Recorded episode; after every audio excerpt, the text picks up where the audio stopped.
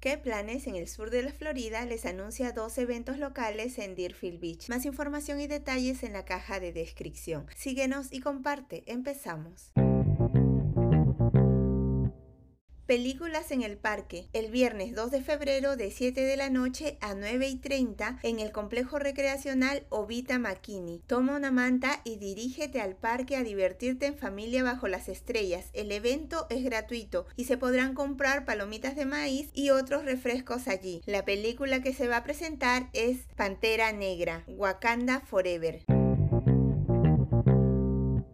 Club de Ajedrez de Century Plaza, el sábado 3 de febrero de 3 y 30 de la tarde a 5 y 30 en la sala multipropósito de la biblioteca Century Plaza sucursal León Slating. Este es un juego casual tanto para jugadores novatos como experimentados y está dirigido a un grupo de edad de adolescentes y adultos. Es un evento gratuito.